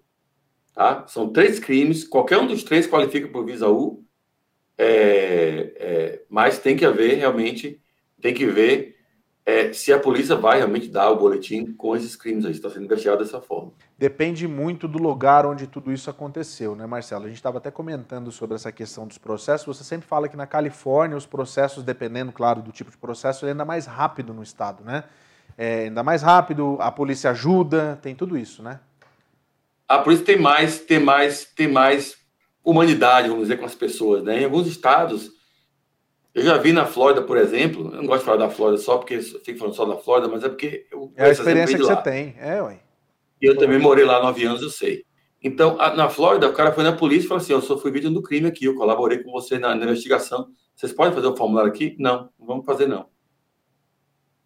Aí, aí dói, viu? Eu Aí, infelizmente, gente... na lei de imigração não tem um, um alívio para isso, não tem uma forma de você dizer, bom, vamos fazer passando por cima disso. Tem que ter o formulário 918B. Mesmo você B. tendo provas de que você ajudou, de que mesmo tendo provas disso, precisa do formulário. A certificação policial é importante e essencial nesse caso. Hum. Eu já vi gente de Nova York falando que a polícia lá, dependendo do distrito, ela colabora demais com o imigrante lá em Nova York também, na cidade de Nova York, estou falando no estado geralmente colabora, né? Eu tenho visto é. até em, aí, aí Utah geralmente colabora, a polícia aí não é tão ruim. É, em alguns estados também republicanos a polícia colabora, mas aí você vai em estados, em algumas partes do Texas, Flórida, Alabama, Mississippi, a coisa é mais difícil, gente. A coisa é bem mais difícil. É, eu imagino. O processo de casamento na Califórnia também anda mais rápido, Marcelo? Geralmente é, eu não sei como é que está essa parte aí para comparar, mas eu Sim. imagino que deve estar tá levando uns seis meses no país inteiro. Agora, em alguns lugares vai estar tá levando um pouquinho mais, tá, mas seis meses é um tempo normal. Entendi. Eu estou perguntando porque me perguntaram isso hoje. Eu falei assim, a hora que se eu lembrar na hora que estiver conversando com o Marcelo, eu pergunto. Tá aí, ó, o Diego. Boa noite. Para EB3 Skilled, existem casos que o Green Card chega antes mesmo do Combo Card? Puxa. Ah, com certeza. Com certeza. Eu ainda tenho cliente me ligando aqui, fazendo apoio para perguntar assim, meu cara, já tenho meu green card. Mas agora está pedindo mais um documento aqui em relação ao meu I-765. O que, eu devo fazer? Eu já vi isso, cara.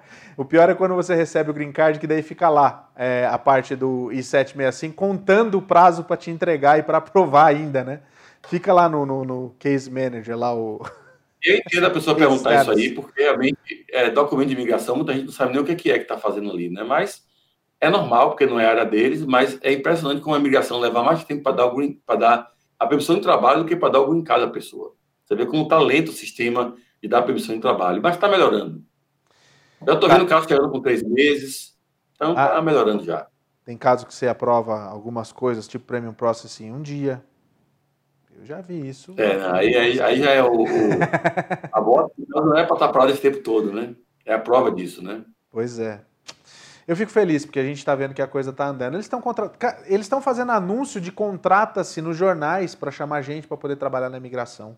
Tem anúncio o tempo todo aí para as pessoas trabalharem na imigração. Então, tem um é... budget, né? E tem, é, tem necessidade, né? Uhum. Olha, Luciana dos Santos, ela pergunta, Luciana dos Santos, ela pergunta o seguinte: Boa noite, Paulo e doutor. A minha tia viveu nos Estados Unidos 30 anos pagando os impostos. A minha mãe entrou com um processo de legalização da irmã em 2008. Com as circunstâncias da Covid-19, não tivemos condições de sustentá-la e ela também tinha uma aposentadoria pendente no Brasil. Ela voltou para o Brasil sem, sem finalizar a documentação. Só que agora tem um agravante. Ela tem sintomas de Alzheimer está se perdendo pelas ruas praticamente sozinha. Tem como trazê-la para cá? Não, então ela ficou Nossa, que coisa, né? Ela ficou pois é. fora é. de status, no caso, todo esse tempo. Então, é, ela viveu 30 anos aqui só pagando imposto, né? Não tem uma informação se ela, eu acho que não, né? Eu acho que ela não estava não, não legalizada aqui. Tem, gente. É um, é um caso triste que, infelizmente, não. É. é. um caso triste. Infelizmente, não tem nada na lei de imigração assim que possa ser feito num caso desse. Porque 30 anos ela tinha que pagar pelo menos 10, né? De, de, é, de castigo, né, Marcelo? Qualquer coisa mais de 12 meses já tem que pagar 10. Aham. Castigo. 10 anos. É, tem que, tem que esperar e ver, porque depois de 10 anos você tem a chance de, de repente, aplicar um visto comum para ela, né, Marcelo? Não tem outra saída, né? Um visto de não imigrante. Aí, aí para não ter o castigo, tem que ter um waiver, né? Tem que fazer um processo de waiver, mas o waiver tem que ter um parente qualificante. Que é um Só são aqueles três, né? de pai e mãe. A irmã não vai funcionar nesse caso. Não vai funcionar para isso aí. Infelizmente. Só se a irmã aplicar para a mãe e a mãe e a mãe, mas a mãe já deve estar também velhinha, né? Uhum. Se ela está já com Alzheimer, então é porque a mãe deve estar bem mais. Não sei, depende de cada caso, mas. É, tem que. Eu, eu aconselho você, ou você detalhar esse seu caso para um advogado de imigração para ver se há uma saída, né? Mas você já viu que o Marcelo já apontou aí as possibilidades, tá? É, Alessandra Pereira, vamos lá. Oi, boa noite. Eu estou fora de status, mas o meu patrão vai assinar para mim o green card. Eu fiz o curso de auxiliar de enfermagem aqui. Isso ainda é possível? Quanto tempo está fora de status? É, se for mais de um ano fora de status, é, não adianta fazer o processo, porque não tem como ser aprovado, a não ser que você tenha um parente qualificante para fazer o waiver. Pai, mãe ou cônjuge, residente ou cidadão americano. Então tá, aí de qualquer forma vai precisar do, do waiver, não tem jeito mesmo. Marcelo Yoshio, doutor, três anos esperando o work permit pelo Visa U. O que pode ser feito para agilizar? Já está sendo feito. Não está como deveria ainda, mas está sendo feito já, porque o Biden autorizou todo mundo que está com Visa U pendente. A imigração tem que fazer uma análise preliminar para ver se tem é, a evidência de que realmente a pessoa vai qualificar e aí ver se consegue é, se eh, todo mundo vai ser aprovado. Só que tem casos de 3, 4, 5 anos que estão aí parados, então a gente tem que rever os casos velhos, mas os novos estão chegando. Então, por isso demora. Mas uma vez que todo mundo está na fila, os casos forem revisados e todo mundo tiver o work permit, vai ser quase que imediato, tipo três meses. Mas ele não precisa fazer nada, não. Por exemplo, lá, pedir alguma coisa para a imigração olhar o, o processo dele e lembrar, opa, isso aqui está podendo fazer. Não precisa. É, eu não faria nada nesse caso aí, não. Tá, porque é Visaú. Né? Talvez fazer incluir, né? É, então, isso que eu estou falando. Tiago Xavier, aqui nos Estados Unidos, mas é o Tiago Xavier. Boa noite, Marcelo. Meu filho nasceu após o preenchimento do DS 260 e eu enviei um, eu enviei um inquiry para o NVC para incluir ele no processo. Já fez mais de 60 dias e ainda não tive retorno. Tem como conferir se isso aí tá ok? Boa pergunta também, né? É, boa pergunta. Pode continuar fazendo inquiry é, até receber uma resposta. Se tem um advogado, tem um e-mail específico, que é o, é o NVC Attorney, que é para advogados, especificamente para advogados. É, mas também você pode fazer seu inquiry normalmente, que até também é bem rápido o sistema, não sei porque levou 60 dias. Também veja o seu spam, porque às vezes Cai no spam. pode ter sido respondido, mas você não viu porque está ah. foi por lixo eletrônico. E, e é muito comum isso, inclusive, né? Muito comum. É, Hernando, ou é comum também o, o cliente do, do escritório ligar para o escritório e falar assim: Ô, oh, chegou o meu green card, eu estou sabendo e o escritório não está sabendo. não estou falando do seu, porque o seu, que, eu, o seu eu sei que a gente recebe a informação até antes. Eu já soube disso já. Mas é normal, Marcelo, o cliente ligar para o escritório e falar: Ó, oh, tá dando aqui que o meu green card está aqui, vocês não vão me entregar, não? É, é, às vezes acontece da, da migração aprovar e uhum. não colocar no tema que a gente olha e, e mandar naquele aplicativo, ou então até manda pelo correio, e às vezes o cliente mora num, num, num distrito muito mais perto, o lugar que é enviado, se eu não me engano, vem do Kentucky. É, se você mora no estado perto do Kentucky, ou do lado de lá, provavelmente vai bem mais rápido do que a gente aqui na Califórnia. Então, Pode Talvez a gente não acontecer. tenha sabido colocar no sistema. Só Esse, esse caso é lá da Flórida. Por isso que eu tô falando. É lá da Flórida esse aí. Possivelmente na Flórida também receberia antes do que aqui na Califórnia. É, mas tem uns advogados que são meio esquecidos. Porque está mais para lá, né? Se eu não me engano. É. Mais para lá do que para cá. Fica lá na pontinha, lá, né, lá onde tem os furacão. Hernando Cândido, como funcionam as visitas de imigração? Eu tenho um pedido de asilo e amanhã eu vou receber a visita de um agente. Não sabia disso não. Antes era por telefone, agora vai ser presencial. Como que é isso, Marcelo? Não sabia que tinha isso não? Nem eu. Talvez estejam fazendo a, a- a visita presencial agora. Eu, eu não estou sabendo disso, não. Posso, posso estar mal informado, ou não peguei o memorando, mas É. eu não, sou disso, não. Mas deve ser igual a visita que eles fazem, que antigamente diz que era muito comum visita para quem está aplicando para a família, né? Deve ser a mesma coisa. O cara vai lá, dá uma Casamento olhadinha. tem, tem bastante. Ainda tem? Casamento tem bastante. Tem, tem que ter. Quando tem suspeita, eles têm que fazer a visita. Hum, eu não sabia não, porque eu lembro que tinha muito, um monte de gente que... é, não, é, tem que estar morando lá, porque daí depois chega em casa, minha mulher não está em casa, como é que faz? Então, se não está em casa, não mora em casa, não é casamento, né? Esses negócios não dá muito certo não, né?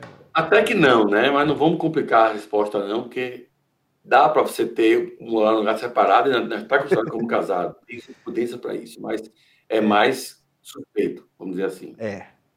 É igual comprar 51 imóveis com dinheiro vivo. Isso é muito suspeito.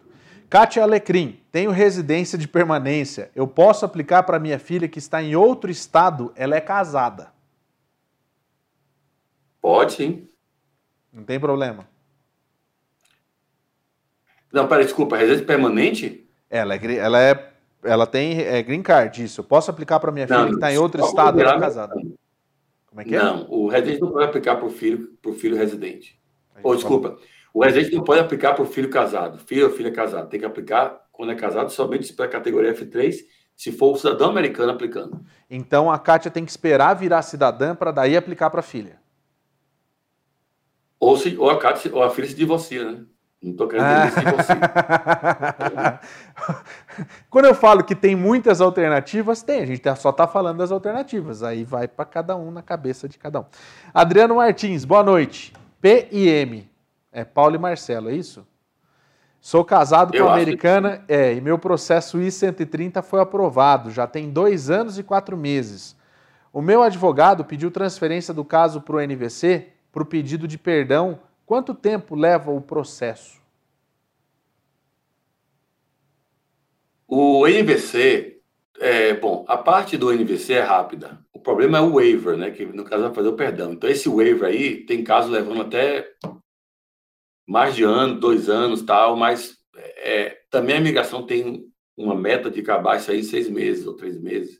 Eu acho que foram seis meses que eles falaram lá no, no, no memorando lá, mas hoje está levando mais de ano um waiver, uns dois anos pelo menos, um ano e meio, dois anos. Tá aí, ó. Elisângela Roman. Boa noite. Eu moro no Brasil. Meu filho é americano, hoje com 19 anos. Como é o procedimento para ele, com 21 anos, aplicar para mim e para o meu esposo? E quanto ele tem que aprovar para ser o nosso sponsor? Ah, tá. Tipo, ele tá perguntando se precisa, se precisa ter um valor para ser sponsor dos dois. Eu também não sabia dessa história, não. Tem que ter um valor, o, o É, filho? tem que ter, porque todo processo de família tem que ter um sponsor, né? O, é o petition, geralmente, é o, é, o, é o principal sponsor. E aí, se não tiver o valor suficiente, tem que ter um co-sponsor, que seja residente ou cidadão americano e preencha os requisitos da, de, de, é, renda mínimos, né? É, o filho americano pode aplicar para os pais que estão no Brasil, que é a pergunta inicial. Imagino que foi essa, né? Se não- se eu não perdi aí o fio. Então, é, o processo vai ser feito em duas fases, a fase da petição e depois a fase do processo consular. Entendi. Então, é, na realidade, tem só que seguir e esperar um pouquinho mais e tá tudo certo. Não tem muito segredo, né? Essa aqui é a história. Exatamente. Resumindo, é. Olha só, Mestre Nenê é o nome.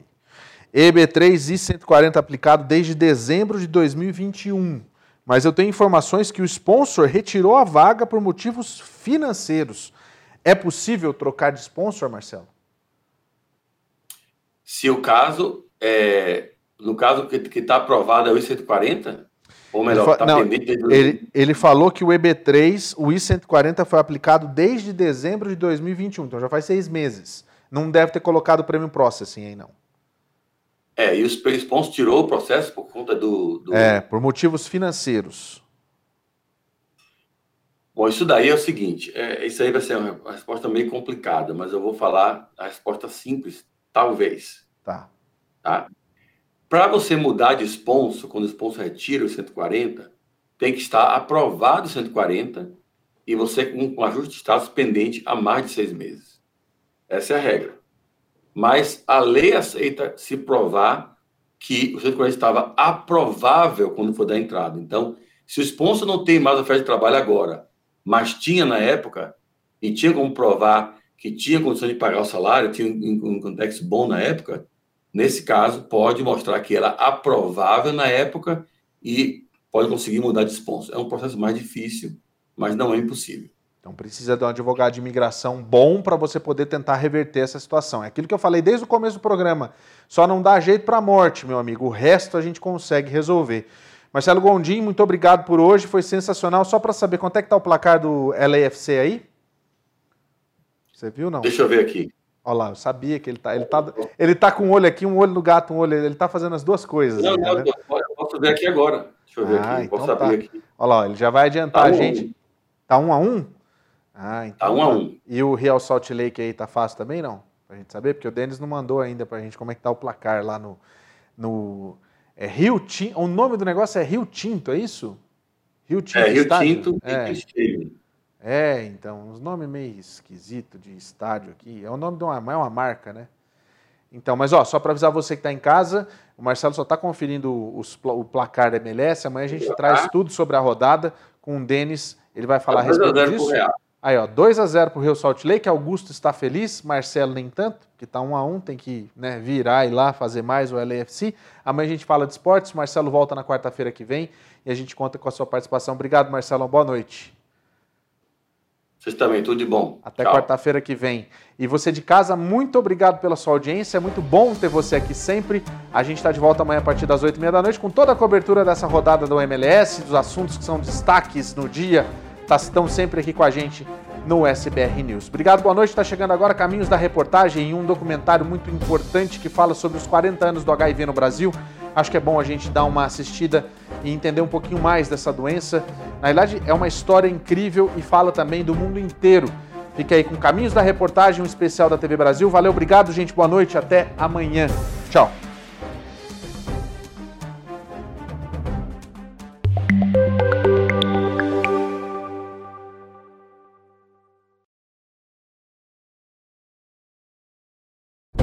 O SBR News. Oferecimento.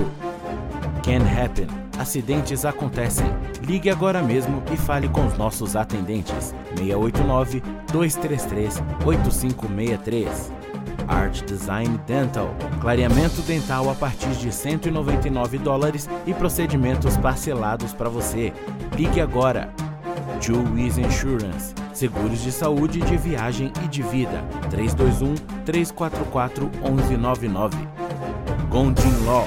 Suas metas, nossa missão. Agende a sua consulta com a gente.